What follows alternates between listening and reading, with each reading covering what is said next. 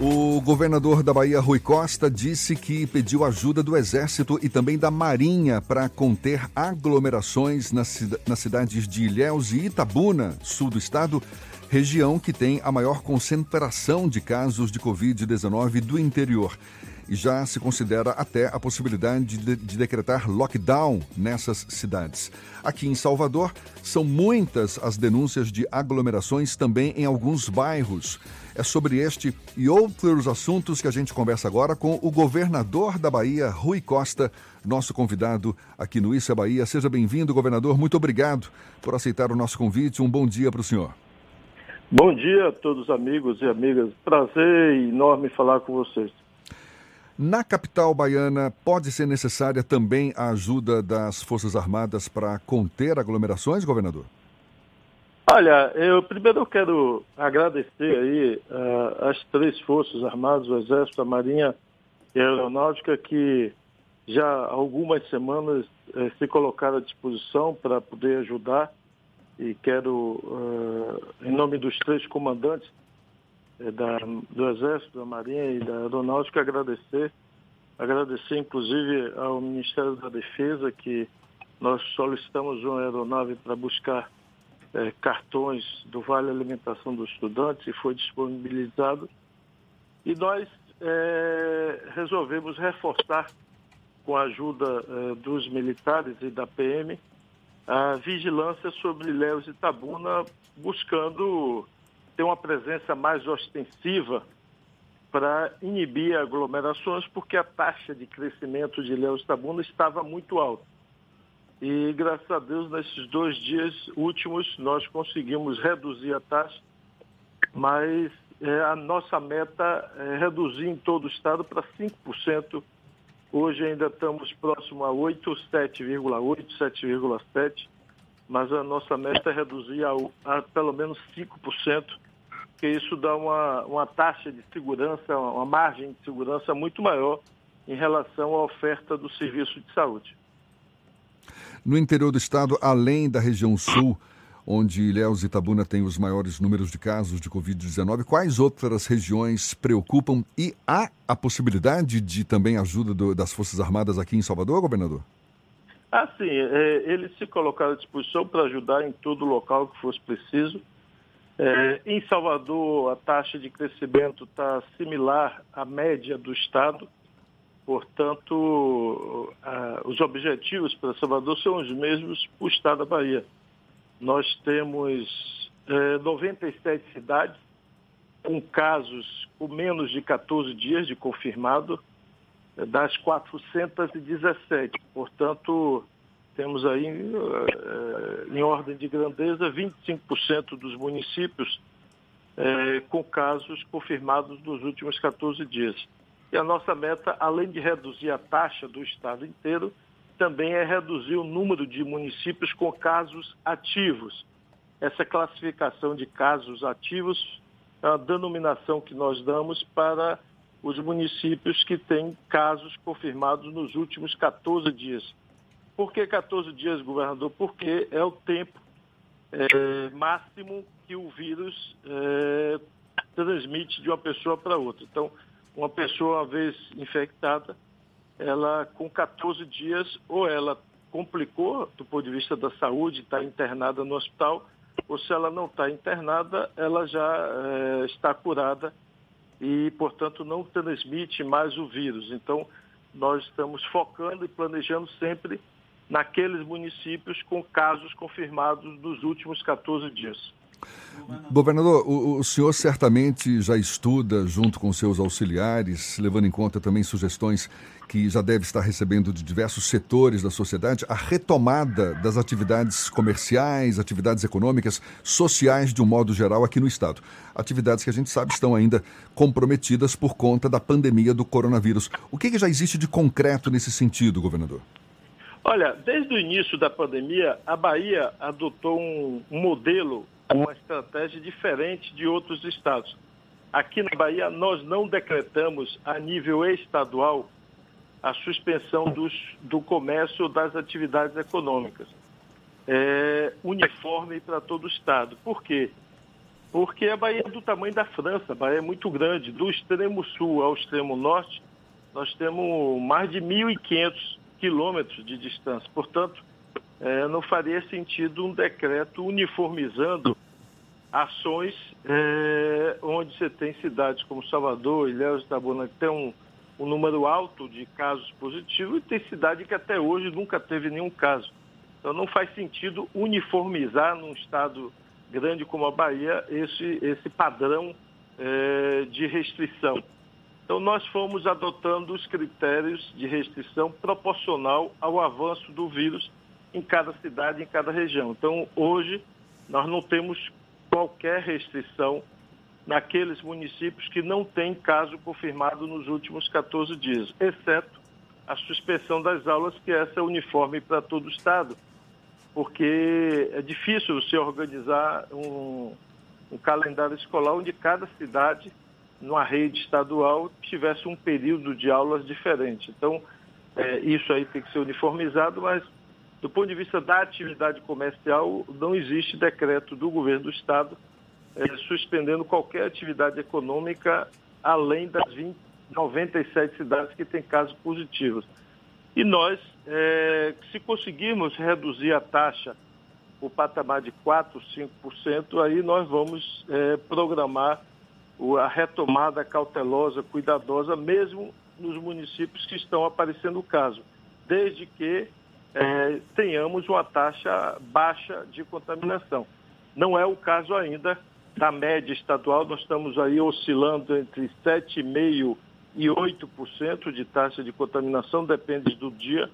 Mas se você faz a média dos últimos cinco dias, nós estamos ali em torno de 7,5% de taxa de contaminação e precisamos trazer isso para no máximo 5% para planejar a abertura das atividades econômicas nestas cidades. Governador Rui Costa, entrou hoje em vigor a legislação, a lei, o senhor sancionou da obrigatoriedade do uso de máscara aqui no estado da Bahia enquanto durar a pandemia. A gente acabou de divulgar até no Bahia Notícias essa publicação no Diário Oficial. Como é que vai se dar a fiscalização da, do uso de máscaras aqui no estado? Tem até uma pergunta do pessoal da Eldorado FM lá de Teixeira de Freitas, perguntando como é que vai funcionar a fiscalização tanto do isolamento social quanto do uso obrigatório das máscaras no interior do estado. Olha, nós fizemos em duas etapas. Primeiro, aprovamos uma lei tornando obrigatório o uso nas atividades econômicas que tivessem em funcionamento, dando obrigação ao empregador de fornecer a máscara e também de fiscalizar pelo uso da máscara. É, não só fornecer, como fiscalizar que todo mundo que esteja dentro do seu estabelecimento esteja usando máscara. E agora a Assembleia Legislativa aprovou a extensão disso para todos os baianos. É, na primeira lei, nós já regulamentamos, inclusive estipulando a multa, no caso, a multa de mil reais por funcionário, caso algum empregador não obedeça à lei. E agora vou regulamentar essa lei, estipulando também toda a lei tem que ter uma penalidade em caso de descumprimento. Então, nós vamos também estipular uma multa e a ideia nossa é fazer um convênio com os municípios, com a União dos Prefeitos dos Municípios, delegando a cada município o poder de fiscalização dessa lei estadual, onde eh, eventuais multas nós queremos deixar em cada município para aplicação naquele município eh, do enfrentamento ao coronavírus. Então, vai ter uma multa e a, a multa nós queremos deixar no próprio município onde ela foi eventualmente arrecadada, no sentido de é, custear as ações de enfrentamento de assistência médica é, em cada município do coronavírus. Então a ideia é essa. Por quê? Porque o Estado é, não tem essa capilaridade de ter a presença permanente 24 horas por dia em 417 municípios. Então nós queremos é, fazer um convênio com os municípios e fazer a delegação dessa fiscalização aos municípios da Bahia.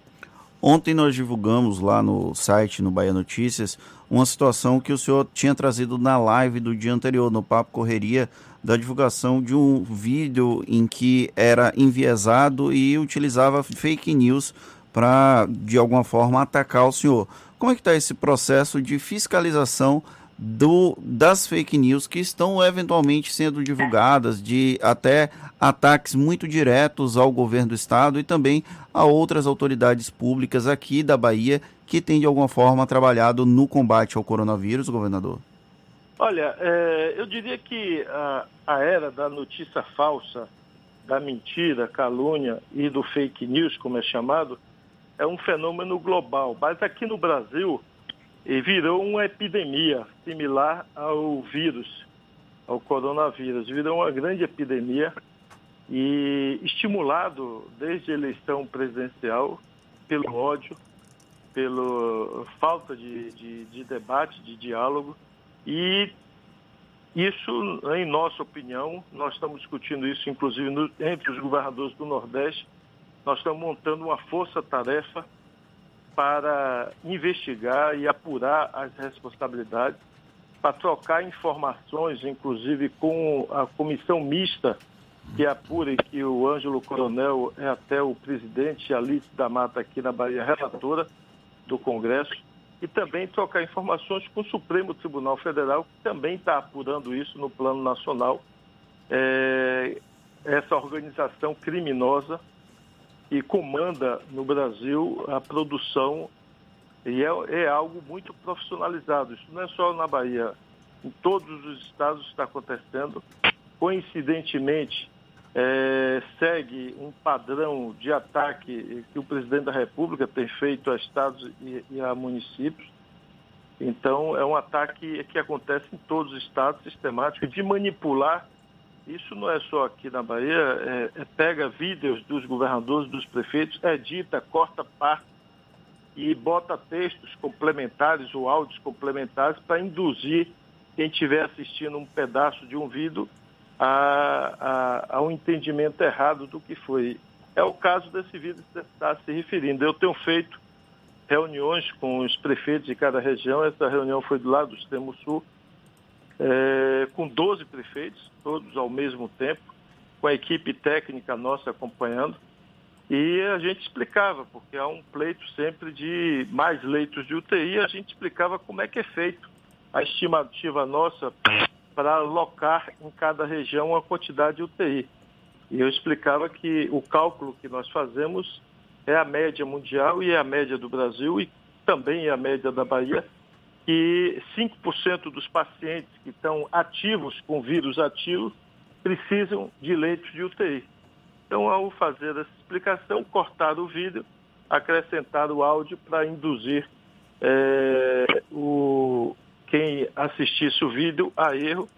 E nós já identificamos quem, várias pessoas que é, acrescentaram áudio, que fizeram áudio, estamos denunciando ao Ministério Público e estamos abrindo o processo criminal. Eu tenho feito isso com todos que nós conseguimos identificar e não é possível que criminosos, verdadeiros milicianos digitais, marginais digitais, fiquem impunes com essas atitudes criminosas. Vários já foram chamados para prestar depoimento e nós vamos processar todos criminalmente e vamos denunciar todos no Ministério Público para ver se é, o exemplo é, faz com que esses criminosos parem de atuar. Go... Eu e Jefferson batendo aqui para o ímpar para ver quem pergunta. Pode perguntar, vai lá.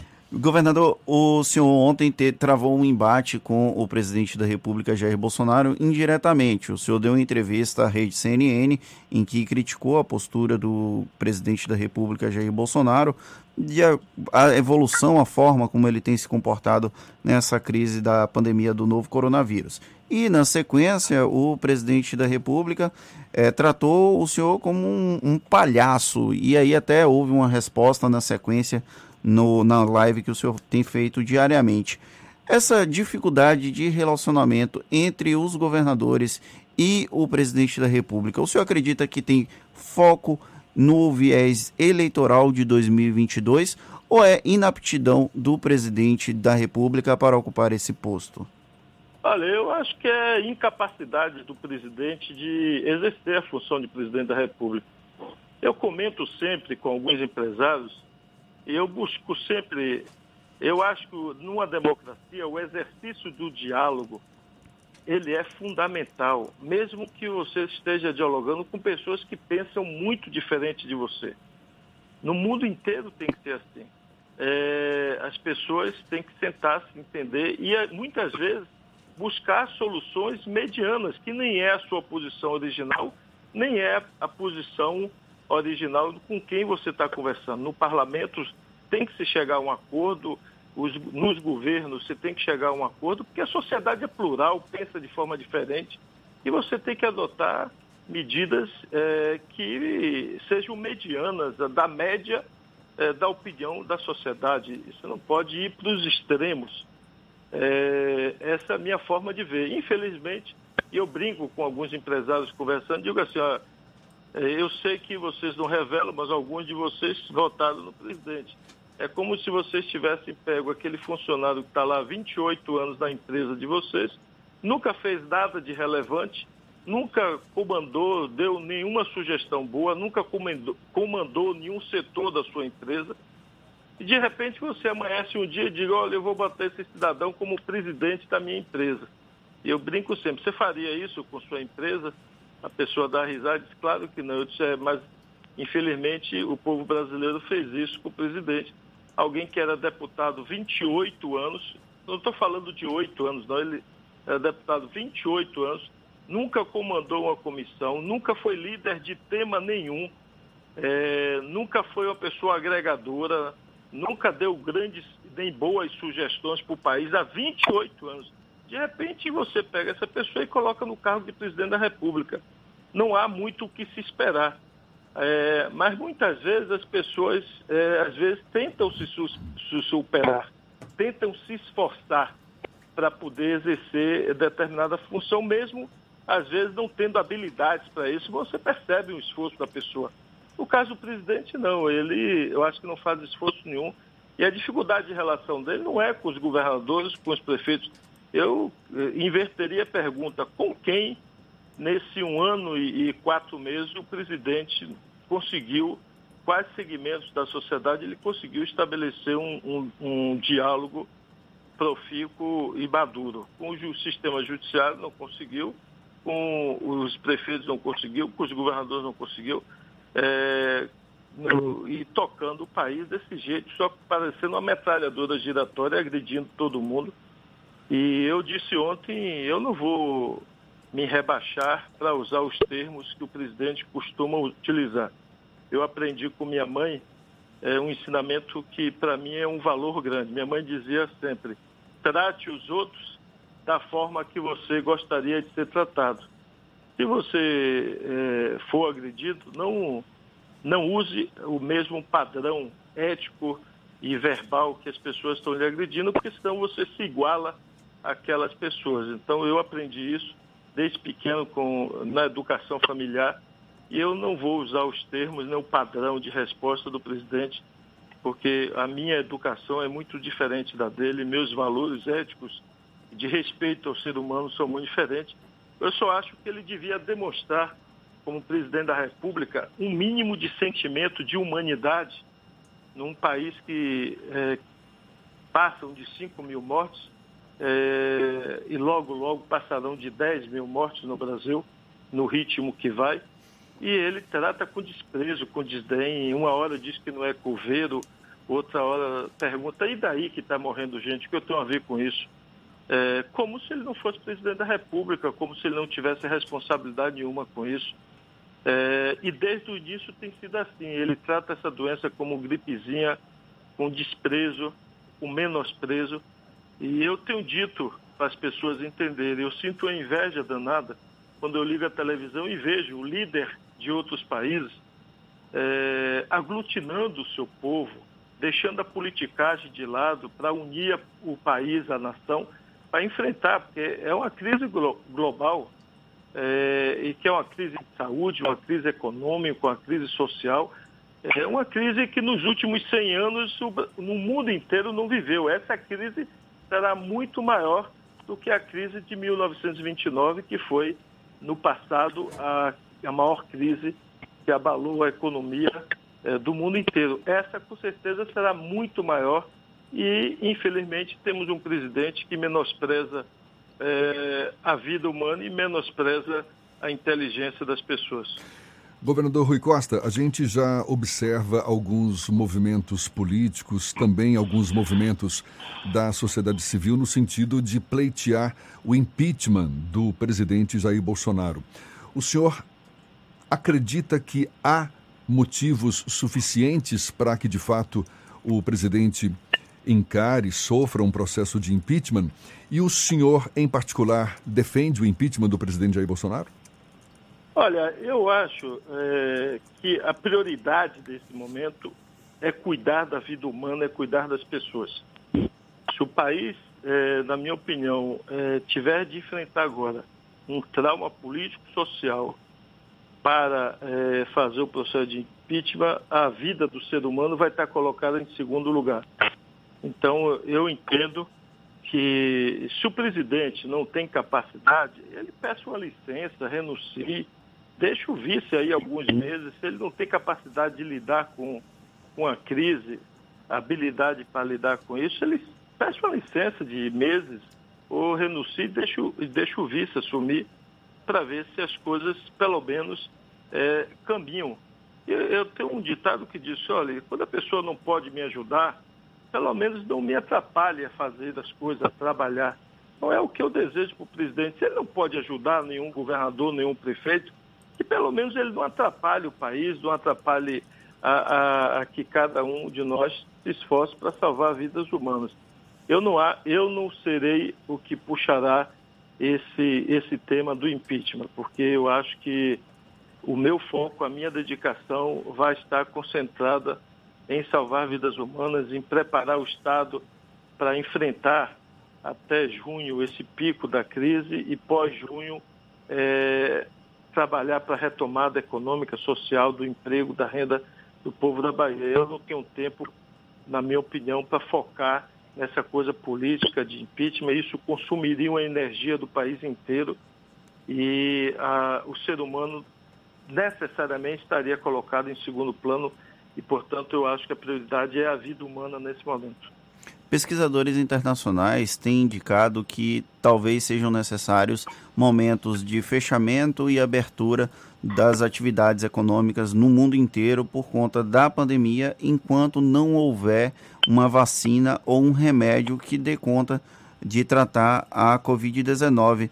Quais, quais as projeções que o senhor faz para a Bahia nos próximos meses e até anos? O prefeito de Salvador ontem sinalizou que existe um receio pelo carnaval de 2021. O senhor cancelou as festas do São João, como a gente tem noticiado tanto no tarde quanto no Bahia Notícias. Quais são as projeções que o senhor faz nesse sentido? Existe realmente a possibilidade de momentos de abertura e momentos de fechamento das atividades comerciais? Sim, sim. É, aliás, nós já estamos fazendo isso aqui na Bahia é, nós temos permitido, os municípios que ficam mais de 14 dias sem nenhum caso aparecer, a gente flexibiliza para que ele possa abrir as atividades é, comerciais é, e se volta a aparecer caso, a gente volta a fechar. Isso já está acontecendo na Bahia, é, já há algum tempo, há três semanas que nós estamos flexibilizando dessa forma e até colocando como meta para os comerciantes, para os empresários, ó, e todo mundo quer reabrir, então vamos ajudar que o nosso município fique pelo menos 14 dias sem casos para a gente poder abrir. É, e temos conseguido. Hoje já temos 39 municípios na Bahia, 39, e é, já tem mais de 14 dias do último caso registrado e voltaram, alguns voltaram totalmente, outros voltaram parcialmente às atividades comerciais. Então, nós vamos ter que aprender a conviver com o vírus. Não tem jeito. Até a, a, ter a vacina, o mundo inteiro vai ter que aprender a conviver com o vírus. Eu li alguns artigos, inclusive de perspectiva econômica, e eu concordo com aqueles que dizem que o setor de serviço eh, será o mais afetado por longo período, especialmente turismo e a parte de de lazer de massa, vamos chamar assim, de grandes eventos de massa, seja eles de futebol, seja de show, de grandes eventos. Enquanto nós não tivermos a vacina, o mundo inteiro não assistirá mais esses shows de multidões, eventos de multidões. É, é um risco gigantesco você ter a segunda, terceira onda, é, o que traria sucessivos prejuízos econômicos para toda a sociedade. Então não há que se falar de, de, de grandes eventos de massa, seja ele Réveillon, São João, Carnaval, enquanto nós não tivermos a vacina, porque esse vírus não vai sumir. Ele vai diminuir a taxa de contágio, mas ele vai ficar circulando, assim como circula é, o vírus do H1N1, que já tem vacina, e anualmente você tem que mudar a característica da vacina, porque o vírus vai sofrendo mu mutação e vai é, podendo contaminar as pessoas. Então você vai mudando as características da vacina. Assim teremos que nos habituar também com esse vírus porque ele não vai sumir do, da humanidade de uma hora para outra. É, só com a vacina nós teremos a solução é, definitiva. Então eu diria que esses setores, não só no Brasil, no mundo inteiro, vão sofrer bastante. Inclusive o turismo vai sofrer bastante até a descoberta é, da vacina. Tem muitos países já em estágio avançado, testando já em seres humanos, mas eu vi a, a OMS onde se manifestar que, na melhor das hipóteses, nós teríamos aí com 9, 10 meses é, a vacina em escala de industrial para poder vacinar é, no mundo inteiro. Governador, exatamente sobre esse aprender a lidar com o vírus pós-pandemia que eu quero perguntar para o senhor. Existe por parte do governo algum estudo no sentido de definir protocolos sanitários para garantir com segurança a retomada das atividades econômicas, das atividades sociais como um todo, por exemplo, na rede estadual de ensino, não é? Mesmo que as aulas sejam retomadas após a fase mais crítica da pandemia, o vírus vai continuar circulando, as pessoas continuarão vulneráveis à infecção, o distanciamento social aí já não vai ser mais tão eficaz. O que, que tem de definido para esse comportamento em termos de protocolos sanitários no pós-pandemia? É, nós já estamos preparando. Semana que vem, nós, a partir do dia 6, já vamos reabrir as policlínicas regionais que fazem exames, porque é assistência à saúde. Nós paramos 30 dias, demos férias coletivas, mas as outras doenças continuam existindo o câncer, problemas cardíacos. Então, as pessoas precisam cuidar de suas doenças. Nós vamos reabrir as policlínicas. Então, nós estamos escrevendo, é, hoje eu até vou conversar sobre isso, um protocolo rígido para a retomada dos serviços. Então, por exemplo, os ônibus que a gente transporta na policlínica no interior, para melhor conforto da população, nós compramos todos os ônibus com ar-condicionado mas no protocolo vai estar proibido o ônibus é, ligar o ar-condicionado, vai ter que circular com as janelas abertas, porque está comprovado que o vírus ele dura mais tempo vivo, ele permanece no ar suspenso quando o ambiente é refrigerado, tem ar-condicionado e, portanto, os ônibus terão que andar com as janelas abertas. Todos os pacientes, motoristas, todos os funcionários obrigatoriamente terão que usar máscara é, as equipes médicas terão proteção, mesmo não sendo uma unidade de atendimento de coronavírus, mas muitos daqueles pacientes podem ter o vírus sem ter sintomas. Esse é o grande problema desse vírus. Se 100% das pessoas tivessem sintomas, tivessem a doença, vamos chamar assim, é, seria mais fácil perceber a presença do vírus. Mas esse vírus ele é muito traiçoeiro, porque em algumas pessoas ele não provoca qualquer sintoma, a pessoa nem sabe que está com vírus, mas ela é, está transmitindo o vírus. Enquanto ela não se cura, enquanto o organismo não gera anticorpos, ela está transmitindo para outras pessoas esse vírus. É por isso que ele se transmite muito rapidamente, porque é, nós já testamos, por exemplo, estamos testando periodicamente todas as equipes dos hospitais nossos e frequentemente a gente tem encontrado pessoas que trabalham nos hospitais, desde a portaria até médicos, enfermeiros, que não têm nenhum sintoma, mas tão, dão positivo no exame. Então esse é o grande risco desse vírus e por isso nós vamos ter que conviver com ele E esse protocolo já está escrito, eu vou discutir hoje os termos desse protocolo para retomada policlínica. Já pedi para preparar o protocolo de retomada das aulas. É, e aí nós vamos ter que ter um esquema especial, ter pia é, específica na entrada do colégio, obrigando todo mundo a lavar as mãos quando chega do colégio, chegar no colégio, disponibilizar álcool gel, todos os alunos vão ter que usar máscara, professor professor só na hora de falar para poder dar aula, mas mantendo a distância da cadeira dele até a primeira cadeira de aluno, enfim. Tá, nós estamos escrevendo rodízio na hora da, da, do, da, do lanche, do, do almoço, para não ter aglomeração em refeitório, enfim. Então, uma série de protocolos e mudança de, de padrão de, de convivência para a gente retomar as atividades, porque porque nós não vamos zerar o, o vírus, não dá tempo de ficar esperando, senão é você parar o ano inteiro e aí prejudica demasiadamente a vida de todo mundo. Então nós vamos ter que retomar, observando, infelizmente, essa, é, esse distanciamento social é, das pessoas, evitando aglomerações em todos os ambientes, é, buscando distâncias maiores entre as pessoas e buscando evitar o máximo possível aglomerações. O uso da máscara, uma vez sendo obrigatório para 100%, reduz muito a taxa de contaminação e o risco de contaminação. Não elimina, mas reduz bastante. Governador, representantes de diversos segmentos da economia aqui do estado já vêm formalizando uma série de pleitos junto às prefeituras, ao governo do estado, também ao governo federal, no sentido de conseguir algumas isenções tributárias, ajudas no sentido de, enfim, salvar a economia que ficou bastante prejudicada por conta dessa pandemia. Como é que como é que tem sido essa interlocução do senhor com os segmentos da economia aqui no Estado? O que, que já existe de, de concreto para ajudar os diversos setores que estão prejudicados com essa pandemia? E como é que ficam as finanças do governo do estado nessa pandemia?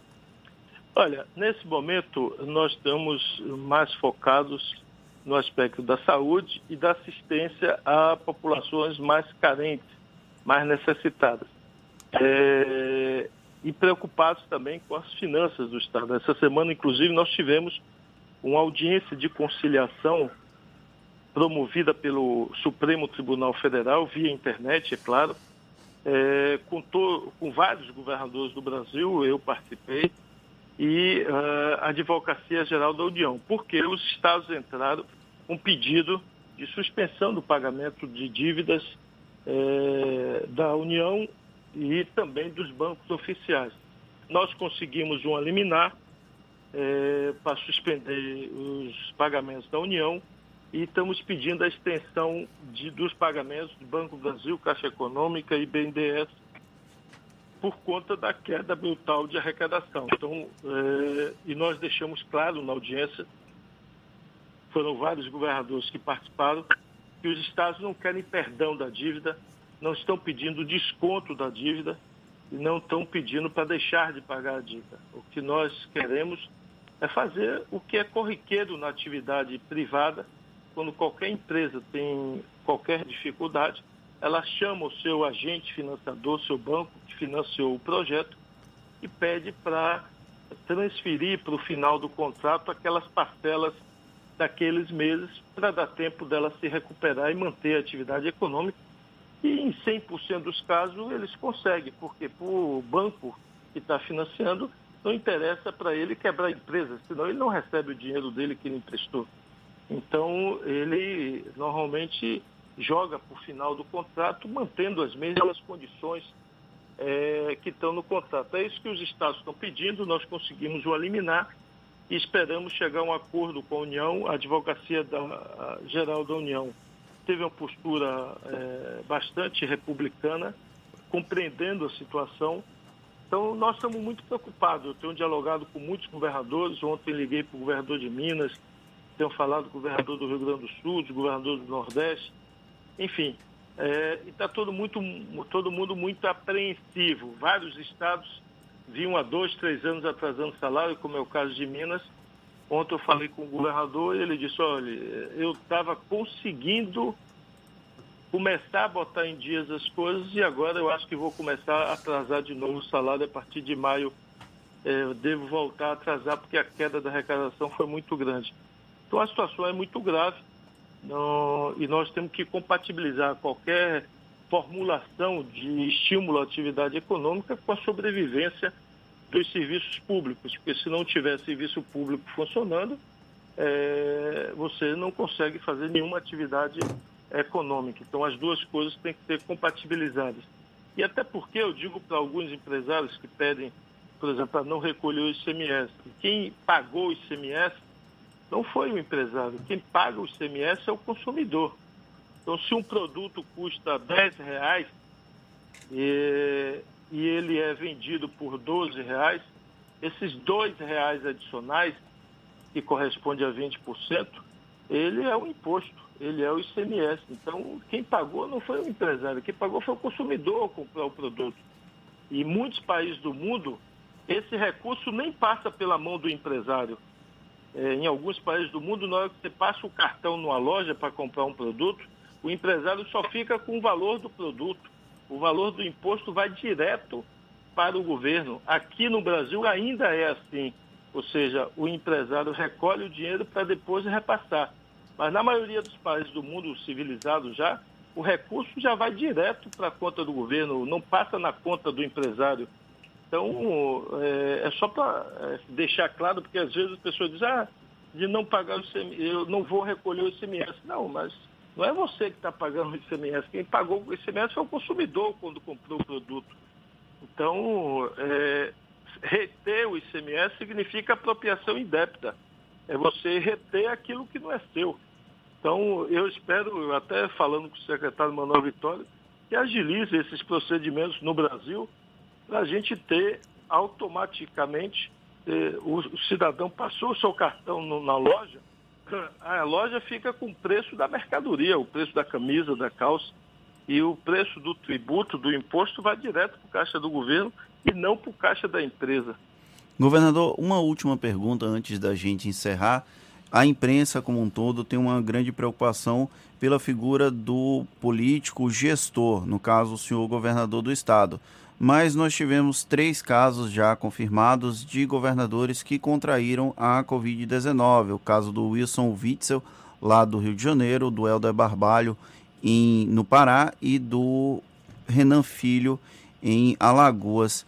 O senhor, enquanto figura, não o gestor, mas o Rui Costa, teme contrair o novo coronavírus e teme pela família por, contra, por eventualmente pegar essa Covid-19? Sim, sim, claro. Todo ser humano tem receio, eu também tenho. Até porque ela, esse vírus ele é, é bem mais agressivo em pessoas de idade mais avançada. É, infelizmente, a, a, maioria das mortes aqui, de fato, tem acima de 60 anos, mas nós temos morte, inclusive, de jovens. Morreu jovem aqui de 26 anos de idade e que não tinha outras doenças. Por exemplo, um, um jovem que trabalhava no hospital de Piauí, tem 26 anos, é o que eu estou me referindo, ele não tinha nenhuma outra doença, ele era apenas obeso, mas não tinha nenhuma doença agregada ao anterior e veio a óbito, infelizmente. Então, temos perdido a vida de pessoas de 20 e poucos anos, 30 e poucos anos. Então, todo mundo tem receio. E eu, em particular, além do receio pessoal, é evidente, e como João Leão é uma pessoa que já tem uma idade bastante maior que a minha, e eu pedi a ele que não saísse de casa para poder ele se preservar, que ele teve aí anteriormente, aí meses anteriores, vários problemas de saúde. E eu pedi a ele, olha, Leãozinho, você vai ficar em casa, você não vai sair de jeito nenhum, porque eu não tenho jeito, tenho que sair, e, mas você fica em casa para deixar passar o pior da, dessa crise, para depois você poder voltar a trabalhar. Ele estava indo trabalhar, eu pedi a ele que ele não fosse trabalhar, e ele está ficando em casa. Então, o receio é, é de você também ficar afastado e não poder conduzir 14 dias, mesmo que eu não, não sentisse, tivesse o vírus não sentisse nada é, é, mais agressivo, mas eu teria que ficar 14 dias afastado e isso é péssimo. Cada dia no meio de uma crise dessa significa muito para as providências, para as decisões que nós temos que tomar. Então, eu estou me preservando, estou evitando qualquer atividade pública, evento público, aglomeração e restringindo ao máximo os contatos pessoais, fazendo tudo pelo telefone, pela internet e restringindo ao mínimo o contato pessoal. Até passar esse período de crise, que eu acho que o vírus vai ter uma taxa de contaminação grande, é, ele vai continuar é, contaminando as pessoas, o que nós precisamos sair é desse momento de pico e de crise, onde o sistema de saúde não está organizado para suportar. É, e passado esse momento, aí nós teremos mais tranquilidade para ir administrando, como outros vírus já contaminados, mas desde que o sistema de saúde tenha a capacidade de suportar. Governador Rui Costa, a gente agradece pela sua disponibilidade, pela atenção dada aos nossos ouvintes. A gente percebe, é difícil para o senhor, mas se possível, fique em casa e muito obrigado mesmo. Um Não, bom dia para o senhor. contar com a audiência de vocês, só para deixar dois pedidos. Um, é, nós temos um serviço que é muito útil. Eu quero pedir a você que está nos ouvindo, ajude a divulgar o número 155. Vou repetir, 155. É um telefone, atrás desse telefone tem um, vários médicos, muitos voluntários, médicos que estão é, se formando ou recém-formados, que estão ajudando a atender. E ao, quando a pessoa liga com qualquer suspeita, ela recebe orientação e nós identificamos qual é a cidade, qual o bairro, qual a comunidade, qual o conjunto habitacional que essa pessoa mora. E com isso possibilita que a gente faça um mapeamento e uma ação preventiva de saúde, além de dar assistência individual àquela pessoa. Então eu peço a ajuda de vocês que estão nos ouvindo, divulgue na sua rede social, nos seus grupos de zap esse número. E também o aplicativo Monitora Covid, que é um aplicativo que a Bahia desenvolveu, vários estados do Nordeste já estão usando, e ele tem a mesma função, só que é um aplicativo de celular, e com isso a gente consegue fazer georreferenciamento de onde estão o vírus. Então, só para dar um exemplo, se 10 pessoas hoje baixarem o aplicativo e preencherem que estão com sintomas, tosse, vômito, diarreia, coriza, é, em um conjunto habitacional, isso vai estar visível no mapa e imediatamente nós vamos mandar uma equipe de vigilância sanitária para esse conjunto para testar as pessoas, para isolar as pessoas, porque é, essa é a guerra que nós estamos vivendo. O que nós temos que quebrar é a cadeia sucessória do vírus, é quebrar o efeito dominó. E para isso, como o vírus é invisível, a gente só sabe quando as pessoas se manifestam, quando as pessoas revelam que estão com sintoma, é aí que a gente percebe que o vírus está ali e a gente vai atuar. Muito obrigado, bom dia e que Deus nos abençoe.